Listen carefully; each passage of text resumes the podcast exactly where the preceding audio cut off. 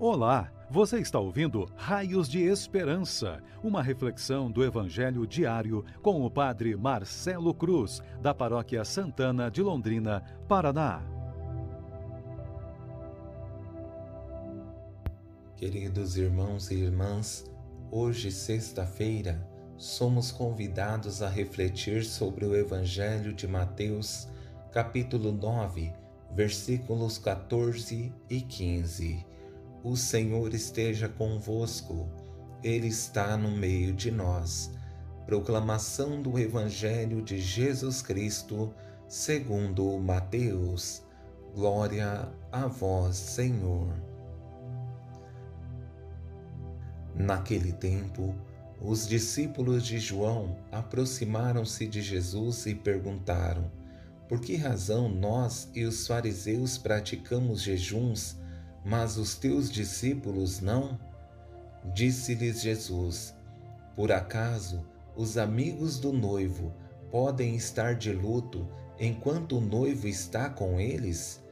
Dias virão em que o noivo será tirado do meio deles, então sim, eles jejuarão. Palavra da salvação. Glória a vós, Senhor. Irmãos e irmãs, ao retornarmos nossas reflexões diárias do Evangelho como raios de esperança, sempre nos vem a dúvida e a insegurança se conseguiremos corresponder às expectativas com relação ao que esperam de nós, porque a cada reflexão que postamos aumenta nossa responsabilidade, principalmente porque retomamos nossas reflexões dentro de um tempo muito forte que é a Quaresma, mas está trazendo grande satisfação, porque sabemos que estamos atingindo pessoas que talvez não conseguem vir às missas que celebramos para nos acompanhar. Dá mais trabalho, mas vale a pena. Com esse evangelho, que não é diferente do de ontem, em seu tamanho e conteúdo, percebemos que o questionamento que os discípulos de João faz a Jesus é fundamental para que ele explique a finalidade primeira do jejum. Por que razão nós e os fariseus praticamos jejuns, mas os teus discípulos não? O jejum é uma prática importante e necessária para quem quer ter o domínio de si e controlar seus instintos e vontades, mas ele precisa ter motivações. Não pode ser uma prática aleatória e vazia. Precisa ser um meio de uma maior proximidade com Deus, que é a razão de nosso viver, e gerar a solidariedade com os nossos irmãos e irmãs que passam necessidades. Jesus, em sua sabedoria divina, usa de palavras simples e objetivas para explicar a motivação de seus discípulos não fazerem jejum nesse momento. Por acaso, os amigos do noivo podem estar de luto enquanto o noivo está com eles? Dias virão em que o noivo será tirado do meio deles, então sim, eles jejuarão. Nesse primeiro momento, é difícil para os discípulos de João entender essa comparação que Jesus está fazendo sobre a sua pessoa e o noivo que está para se casar, porque não possuem o mesmo olhar transcendente de Jesus e não conseguem entender e muito menos compreender o que está para acontecer com sua pessoa.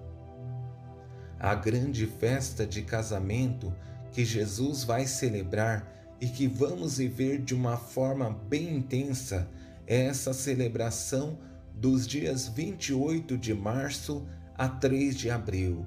Nessa semana, celebraremos a entrada triunfal de Jesus em Jerusalém. Viveremos sua paixão, morte e ressurreição. A partir dessa semana, se concretiza a experiência forte que seus discípulos vão fazer e nós também viveremos com grande intensidade. Nesses dias, o noivo será tirado e acabará a festa. Viveremos a penitência, a dor e o luto. Mas tudo isso só tem sentido porque o noivo ressuscitará. Por essa razão, a Igreja tem como exigência dois dias de preceito para fazermos jejum. Quarta-feira de cinzas, como motivação para entrarmos em um tempo exigente que é a Quaresma, e no primeiro domingo desse tempo, somos convidados a ir ao deserto com Jesus e enfrentar as tentações de nossas vidas e superá-las, tendo a certeza de que Deus está ao nosso lado, nos dando a segurança para não desanimarmos.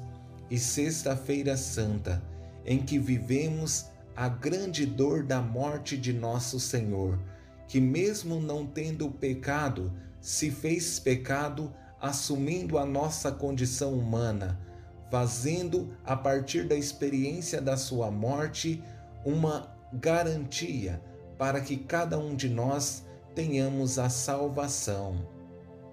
Se queremos continuar essas práticas penitenciais, principalmente durante esse tempo da Quaresma, podemos continuar nossos jejuns durante as próximas cinco sextas-feiras, em que fazemos memória do sofrimento e morte de Jesus. É uma forma de viver mais intensamente esse período exigente para a nossa fé.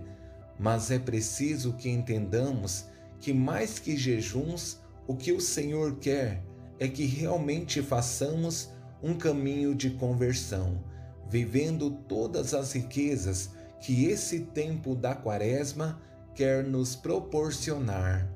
Louvado seja nosso Senhor Jesus Cristo, para sempre seja louvado. O Senhor esteja convosco, Ele está no meio de nós. Abençoe-vos, Deus Todo-Poderoso, Pai, Filho e Espírito Santo. Amém.